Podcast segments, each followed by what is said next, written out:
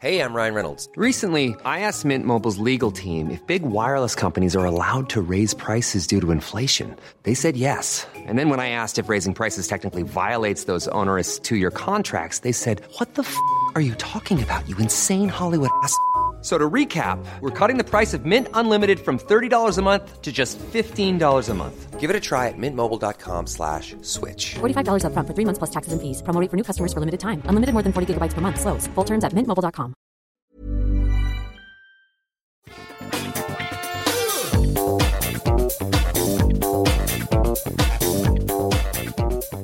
Salut à tous, c'est un épisode un petit peu spécial de Positron parce que j'étais en train de regarder une douzième vidéo de description de, de guide de par où commencer pour Brandon Sanderson et les livres du Cosmere qu'il a écrit, très nombreux, très nombreuses pages.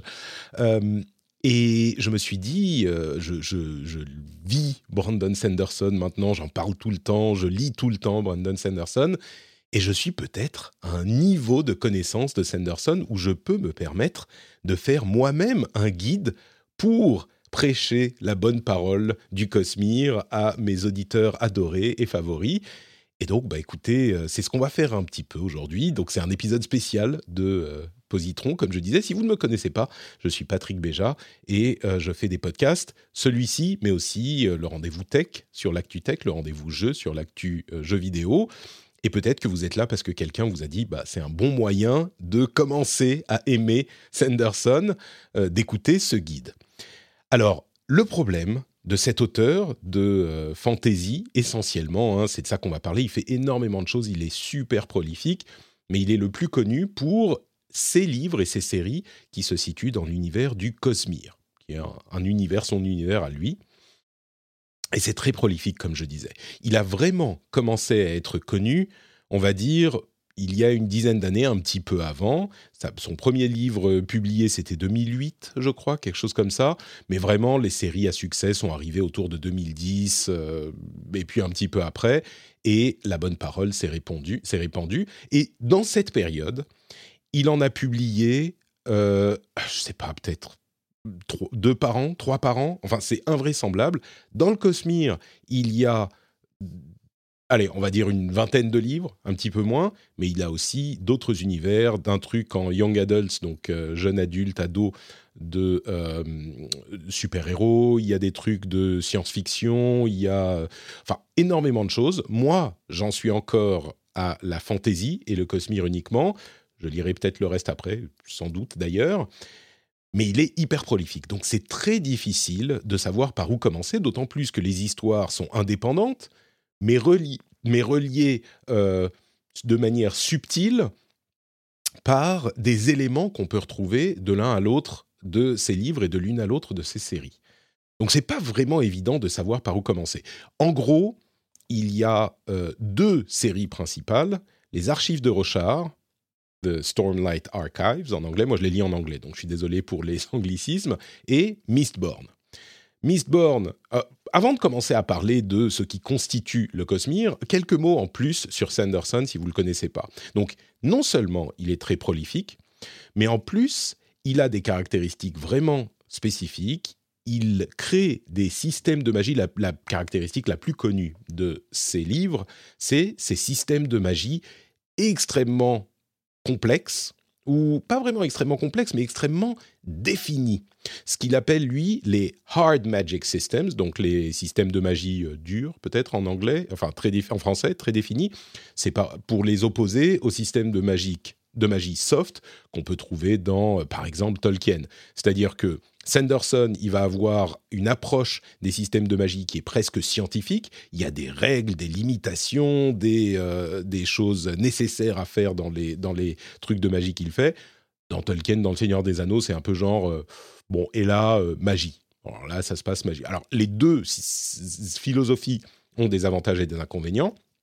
Moi, j'aime bien les trucs un petit peu scientifiques, donc je raisonne un petit peu plus avec, Sanderson, sans doute. Mais euh, c'est le truc pour lequel il est le, le plus connu, je crois, et c'est l'une des choses qui fait le, le fait, qui fait le, le- plaisir de ses livres. L'autre chose, c'est que euh, il prépare énormément ses histoires. Enfin, c'est ce qu'on ressent en tout cas. C'est-à-dire que il va quelque part, il sait où il veut aller, il euh, met des petits indices ou des petites indications tout au long de ses livres pour que quand il y a une sorte de dénouement, euh, eh ben on se dise ah mais oui mais depuis le début c'était comme ça et ça je l'ai pas vu venir et c'est incroyable. Mais oui évidemment. Enfin la manière dont j'aime le décrire c'est que c'est un petit peu euh, Lost J.J. Abrams mais où il sait finir. C'est-à-dire qu'il n'y a pas autant de mystère peut-être dans les débuts de ces histoires. Il y a beaucoup de trucs intéressants mais pas autant de mystère mais par contre la fin ça te ça satisfait c'est que vraiment, on a, allez, dans euh, 8 livres sur 10, une fin où on est euh, étonné, ému, euh, euh, mind blown, enfin, il y a, y a, toutes ces choses-là. Et puis, il écrit lui-même, il le dit, il écrit souvent pour la fin. Et, et ça se ressent dans ce qu'il écrit. Et l'autre aspect peut-être un petit peu plus négatif, c'est que c'est pas le meilleur auteur au niveau prose qui soit Clairement, euh, c'est pas des, euh, un niveau littéraire incroyable. Euh, je me souviens que quand j'ai lu l'un de ses livres, je me disais mais si je lis encore une fois And he raised an eyebrow, je, vais m'ouvrir les veines quoi. C'est, terrifiant.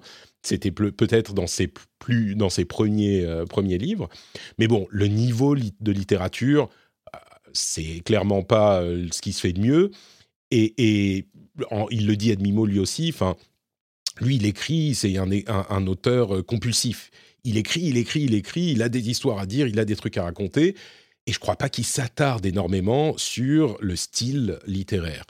Mais c'est pas, contrairement à ce que voudraient euh, faire penser certains, euh, certaines personnes, c'est pas la seule qualité qu'on peut avoir dans un livre particulier quand on raconte des histoires. C'est-à-dire que euh, le, niveau de la prose est peut-être pas incroyable, mais par contre, le niveau de, euh, la, de l'histoire en elle-même, la manière dont il va nous impliquer, les émotions dont il va nous faire ressentir, l'intérêt qui va nous éveiller pour euh, les mondes qu'il crée, les personnages qu'il construit et tout ça, ça fait partie de, des qualités littéraires d'une œuvre aussi. Et là, il est vraiment au top niveau. Alors, les personnages sont pas forcément les plus complexes, encore que ça change dans les, au fur et à mesure qu'il devient meilleur euh, auteur.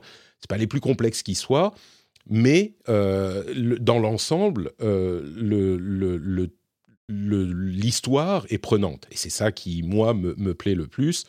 Euh, J'ajoute que une autre de ses grandes qualités, qui est très liée au système de magie, c'est qu'il fait du world building, il construit ses univers de manière vraiment euh, préhensible. Quoi. On le ressent, la manière dont les univers sont créés, ils sont tous, enfin les mondes sont créés, ils sont tous assez différents. Il y a des thèmes qui reviennent quand même beaucoup. Il y a, beaucoup de princes rebelles, beaucoup de révolutions, euh, beaucoup de religions, ce genre de choses. Mais dans l'ensemble, c'est quand même hyper bien décrit et hyper. Euh, euh, comment dire on, on, visualise bien par ces mots ce qu'il ce qu'il construit. Et une autre chose que je dois préciser, c'est que moi, je dis je les lis, je les lis, mais en fait, je les écoute. J'écoute les audiobooks en anglais euh, la majorité, je crois, écrit, existe en français, surtout maintenant qu'il commence à avoir un, following, euh, cult following assez conséquent. Euh, je les lis en anglais. Et, et au début, j'étais pas super convaincu par les euh, auteurs, enfin les, acteurs qu'il a choisis. C'est Michael Kramer et je ne sais plus comment elle s'appelle, l'autre, j'ai oublié. C'est sa femme d'ailleurs. Mais, mais ils sont très bons. Euh, et, et, ils font. Au début, j'étais hésitant. Et en fait, ils ont une caractérisation des voix, surtout dans Mistborn, avec l'un des personnages qui fait beaucoup d'accent. Euh, qui est vraiment, vraiment, qui ajoute au plaisir du livre euh, de manière euh, exponentielle. quoi. D'ailleurs, le tout premier livre qu'il avait écrit existe en audiobook aussi, qui s'appelle The Hope of Elantris. Je suis désolé, je vais parler, comme je disais, euh, pas mal en français, mais en anglais, je veux dire. Mais le tout premier n'était pas lu par le même auteur, et du coup, ça m'a un petit peu, ça m'a, ça m'a, ça m'a beaucoup moins plu à ce niveau-là entre l'écriture, le niveau d'écriture qui était quand même bien en dessous parce que c'était son premier, et la lecture de l'acteur qui était vraiment euh, pas incroyable, bon, j'étais j'étais un petit peu déçu par le premier.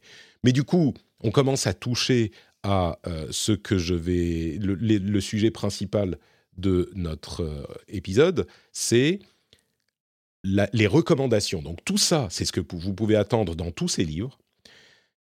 Mais l'important, c'est de savoir par où commencer. Parce que comme je vous disais, alors je vais essayer de, prendre la liste, le nombre de livres est impressionnant. Il y a, d'une part, euh, les... Alors ça s'appelle Miss Born, ça s'appelle Fils des brumes. Il y a une première trilogie qui euh, se divise donc en trois livres, évidemment, qui sont relativement courts. Hein. Ils font seulement... Euh, je sais pas, peut-être 400, euh, 500 pages, quelque chose comme ça chacun. Donc ça, c'est court. Il y a aussi euh, la série Wax Wayne, qui est la suite des Fils des Brumes. Il y a, je vais juste les lister rapidement pour donner une ampleur. Donc, euh, la série Wax Wayne, elle a quatre livres. Donc là, on est déjà à sept. Les archives de Rochard, il y en a quatre qui ont été publiés sur dix qui sont divisés en deux euh, en deux, séries, on va dire, deux demi-séries, et le cinquième devrait arriver cette année. Donc, on est déjà là, 7 euh, et, et, 4, ça fait 11, euh, j'arrive à compter. Il y a Elantris, qui est son premier livre publié, et Warbreaker, qui est le, un autre autonome. Donc là, on est à 13 livres dont euh, deux autonomes et, trois séries ou deux séries et demie. Il y a aussi des trucs en plus des, des, sujets, des histoires courtes. Enfin, lui, euh, Sanderson, quand il écrit un truc court, ça fait 300 pages. Hein. Donc une petite nouvelle, euh, c'est déjà un roman pour, pour quelqu'un d'autre. Donc il y a énormément de choses qu'on peut ah, il y a aussi une BD d'ailleurs que j'ai oubliée, euh, qui est euh, White Sand, le sable blanc, qui est également qui fait partie du truc. Donc, il y a énormément de livres et où commencer, c'est compliqué. Donc, je vais vous dire, moi, allez, il y aurait trois moyens de commencer qui, que je recommanderais.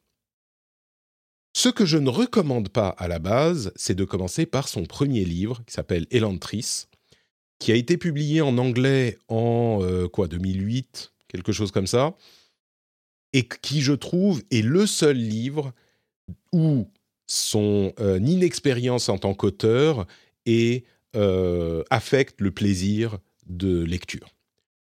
Je trouve vraiment que Elantris, c'est c'est juste pas un bon livre en fait c'est pas bien écrit, les personnages sont pas super intéressants, le système de magie est même pas assez poussé pour, ce que, pour, ce que, pour que ce qui fait la force de ces autres livres soit une force dans ce livre-là. Donc vraiment, je recommande pas de commencer par Elantris, même si il a cet avantage qu'il fait pas partie d'une série, donc on peut en lire un et puis on a, on est, on a fini. Mais Elantris, il est pas bon. Ça veut pas dire que je recommande pas de le lire tout court ça veut dire que euh, je recommanderais de le lire peut-être après avoir lu les autres, pour parce qu'on est tombé amoureux de Sanderson et puis on veut voir ce qu'il a fait d'autre, ce qu'il a fait en plus. Et donc, Elantris, je ne le recommande pas. Si vous voulez un livre indépendant, autonome, qui soit euh, qui, qui montre les forces et l'intérêt de Sanderson, mais vous voulez quand même avoir fini après une, euh, un livre, parce que vous n'êtes pas sûr de vouloir vous lancer dans euh, une série interminable, je recommanderais Warbreaker, qui s'appelle Warbreaker en français aussi. Warbreaker, il est paru juste après Elantris, genre en 2009. Et alors, je ne sais pas si c'était parce que j'étais à fond dans Sanderson ou parce que j'étais plus sensible à, euh, à l'univers de Warbreaker, mais j'ai trouvé qu'il n'avait quasiment aucun des défauts de Elantris. On est beaucoup plus au niveau de ce qu'il a fait beaucoup plus tard que au niveau de Elantris. Il y a peut-être que euh, en écrivant les, euh, les premières versions, il avait commencé euh, beaucoup plus tôt avec Elantris, il était bien meilleur sur Warbreaker. Mais donc, un que je recommanderais, c'est Warbreaker. Le système de magie est hyper intéressant. Je vais rien vous en dire. Hein. Il faut mieux y aller euh, blind. Euh, le système de magie est hyper intéressant et bien foutu. Et l'histoire, je trouve, est euh, vraiment motivante. comment dire, il y a des trucs inattendus, des rebondissements, euh, des, une conclusion satisfaisante. Enfin, vraiment, Warbreaker, pour moi, c'est l'idéal pour lire un livre de Sanderson entier sans se lancer dans une série. Je sais qu'il y a des gens qui l'aiment moins. Peut-être que, euh, bon, encore une fois, je ne vais pas vous raconter, mais il y a des gens qui disent que Warbreaker est moins intéressant que les autres. Moi, je suis pas d'accord. Je suis complètement fan de Warbreaker. Donc ça, c'est le truc que je recommanderais vraiment. Mais il y a... Ah oui, entre parenthèses, je ne l'ai même pas dit, mais si vous lisez en anglais, euh, il est disponible gratuitement sur le site de Sanderson. Alors, c'est pas très pratique à lire, il n'est pas en PDF, il y en a d'autres qui sont en PDF, mais il est disponible en Creative Commons. Donc, je suis sûr que vous pouvez le trouver quelque part. Warbreaker, euh, vous le téléchargez en PDF quelque part, euh, sûr qu'il sera en anglais. Hein. je suis sûr qu'en français, il y a des droits de traduction et tout, mais en anglais, il est disponible. Moi, je dirais, vous pouvez l'acheter, je suis sûr qu'il n'est pas cher, Warbreaker, ça, ça vaut le coup. Donc, Warbreaker, c'est ma recommandation. Mais il y a aussi, si vous êtes encore plus hésitant sur Sanderson et que vous voulez pas vous lancer même dans un truc parce que Warbreaker il fait bien 1000 pages, enfin 900, si vous voulez des choses plus courtes, vous pouvez essayer de trouver plusieurs euh, histoires courtes, euh, ouais, des, short stories, euh, qui sont, à mon sens, hmm, alors j'hésite à à le dire euh, à le dire comme ça. Si vous avez des histoires courtes qui sont beaucoup plus courtes, qui vont faire 100 pages, 150 pages et qui ont toutes les mêmes qualités que Warbreaker. Euh, mais qui sont du coup beaucoup plus courtes. Alors pour les trouver, c'est un peu compliqué. Il y en a certaines qui sont dans un livre qui réunit des histoires courtes du Cosmere qui s'appelle Arcanum Unbounded. Je ne sais pas s'il est, est en français d'ailleurs, euh, ce livre-là. Donc ça, ça sera peut-être difficile à trouver en français. mais Arcanum Unbounded réunit plusieurs de ces histoires qui sont euh, vraiment intéressantes à mon sens et qui permettent d'avoir un, goût de ce qu'il propose. Et justement, je vais vous euh, suggérer, alors il y en a trois, deux d'entre elles sont dans Arcanum Unbounded. commençons par ça, je vous dis, vous pouvez acheter ce livre-là et lire certaines histoires, parce que si vous si vous, vous lancez... Non, ils, y sont les trois en fait, pardon, elles y sont, les trois y sont. Euh, si, ça vous plaît, vous reviendrez à ce livre pour lire les autres petites histoires qui sont connectées aux autres séries. Donc, les trois que je recommande. The Emperor's Soul, l'âme de l'empereur, qui existe d'ailleurs en français, je crois, qui est sorti en livre de poche, voilà, c'est ce que je, comprends, euh, qui est sorti en livre de poche, donc qui est disponible individuellement. Il fait à peine 200 pages, 206 pages. Et pour moi, c'est un roman de science-fiction à part entière euh, qui vaut largement ce que j'ai lu euh, ailleurs. Donc l'âme de l'empereur, c'est dans l'univers d'Elantris, mais ça n'a rien à voir avec l'histoire d'Elantris, et je trouve que c'est euh, écrit de manière idéale pour découvrir Sanderson. Donc ça, c'est le, le, premier que je recommanderais, et vous pouvez le trouver, comme je disais, en français individuellement. L'âme de l'empereur. Les deux autres qui sont dans Arcanum Unbounded, c'est Shadows for Silence in the Forests of Hell, donc le silence euh, pour les euh, hmm, le, les ombres du silence dans les forêts de, de l'enfer. Je ne crois pas qu'il existe en français. Il a été publié ailleurs euh, avant ça. Et là encore, c'est un exemple de ce qu'il fait de mieux dans, euh, enfin, ce qu'il fait de mieux, de ce qu'il fait tout court dans les euh, univers qu'il développe. Et il y a aussi Sixth of the Dust, Sixth of the Dust, donc le sixième du crépuscule, qui là encore est un univers. Enfin, les trois sont des univers complètement différents, des euh, systèmes de magie complètement différents, des personnages complètement différents. Et c'est la raison pour laquelle je vous parle des trois, c'est qu'ils sont petits, faciles à, dévorer, à grignoter même, et qu'ils vous donnent en plus, peut-être qu'ils sont plus courts que ces grandes nouvelles, mais ou que ces, ces livres, mais ils vous donnent du coup une variété de ce qu'il peut proposer. Et moi, je me suis régalé en euh, lisant ces livres-là en lisant du coup euh, The Emperor's Soul et Shadows for Silence euh, in the Forests of Hell et Sixth of Dust of Dusk parce que il y avait des trucs que je retrouvais un petit peu d'autres éléments, mais aussi surtout cette variété qui fait la richesse de Sanderson. Donc, ce que je dirais, c'est que Une autre option, c'est d'acheter Arcanum Unbounded, qui n'est peut-être pas disponible en français, et de lire ces trois histoires qui sont pour moi autonomes. Il y a des gens qui vont vous dire il y a des spoilers, des machins. Moi, je trouve pas. Euh, dans d'autres histoires de ce livre-là, il y a des spoilers, donc ça, faut pas lire.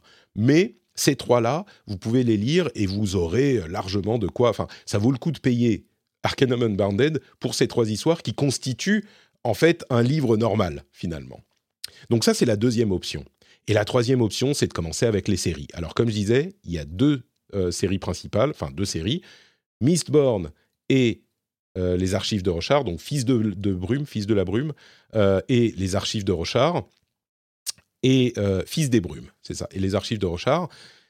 Et les deux sont très différentes. Euh, la série Fils des Brumes, en fait, est divisée en deux. Il y a la première trilogie et la deuxième, en fait, quadrilogie, dont le dernier, le, quatrième, n'est pas encore paru en français, mais qui devrait pas tarder à arriver. Il vient d'être publié en anglais.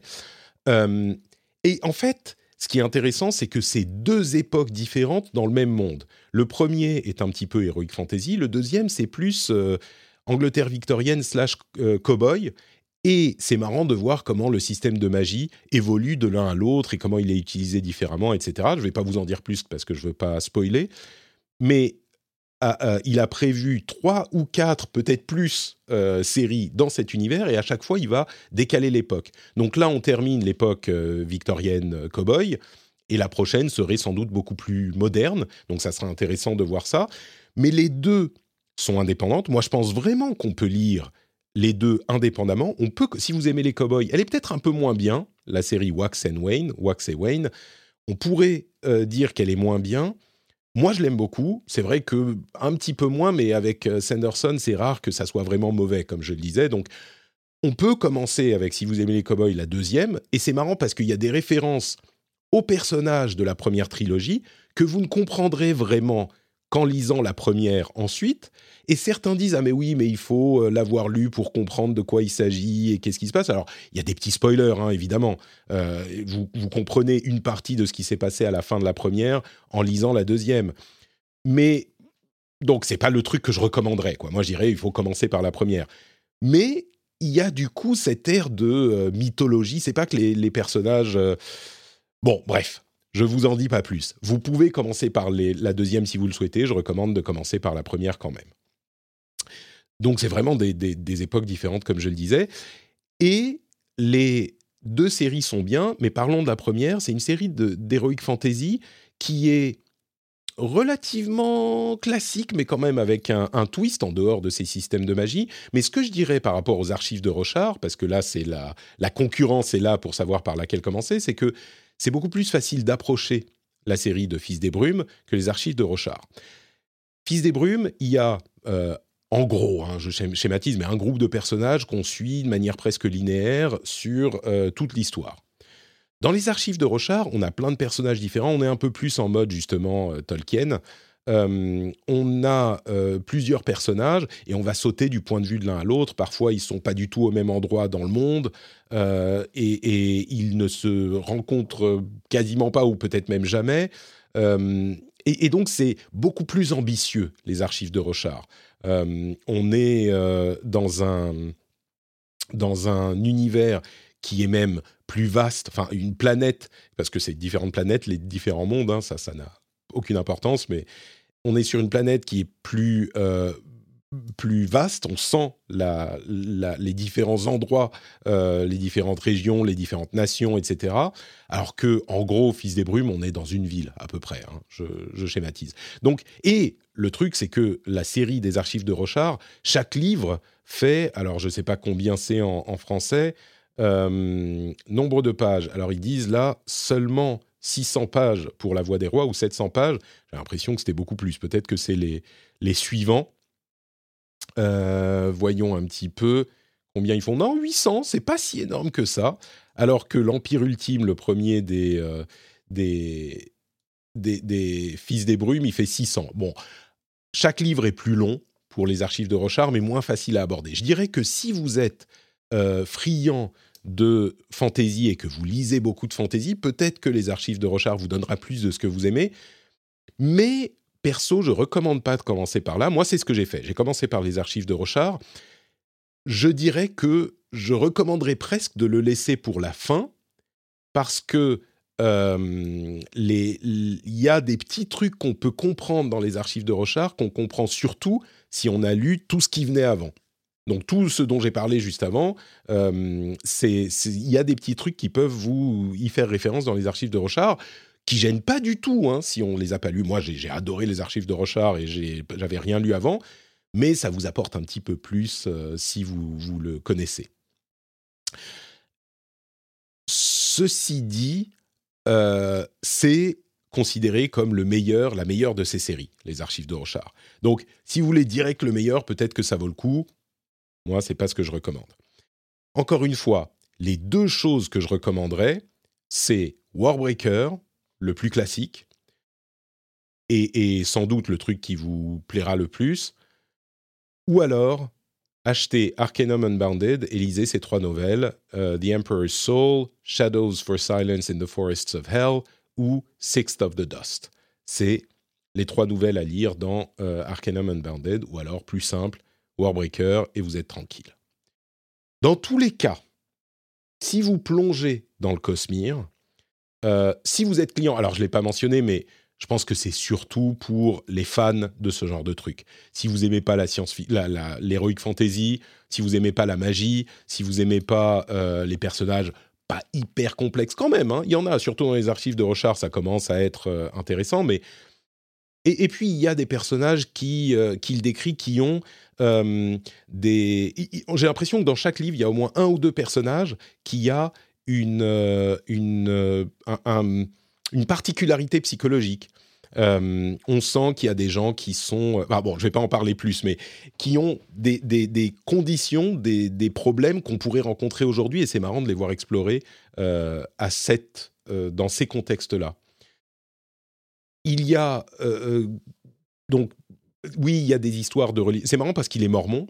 on le ressent peut-être dans le fait qu'il y a assez peu de, assez peu de sexe dans ses livres, voire quasiment pas, très très peu. Mais au-delà de ça, euh, c'est pas vraiment un truc qu'on ressent. Peut-être que quand on le sait, on se dit ah bah oui, il parle beaucoup de religion et de machin et de ça mais euh, pas du tout de la manière. Enfin, moi, j'ai pas l'impression qu'il soit affecté de manière négative par ça. Il n'est pas hyper conservateur ou ce genre de choses.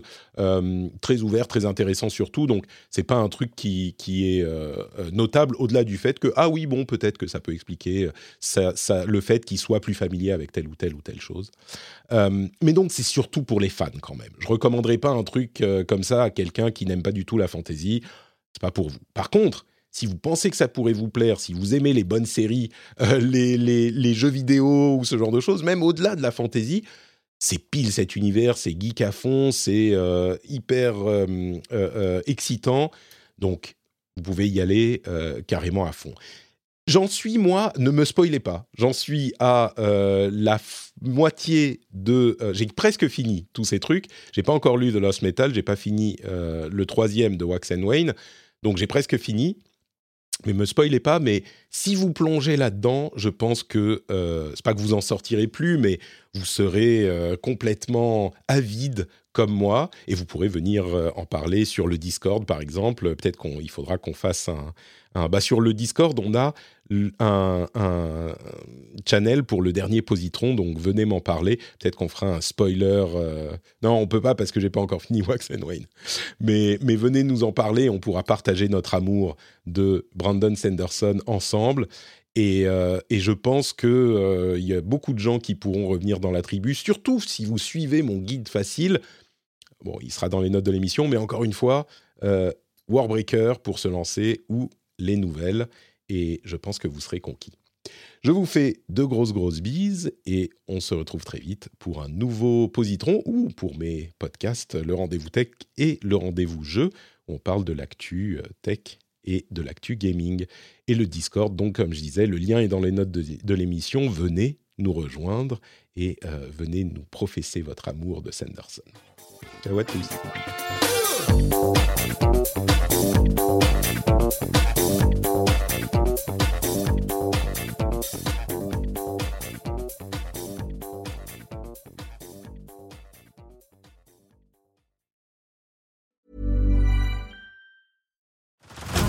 Head over to Hulu this March, where our new shows and movies will keep you streaming all month long.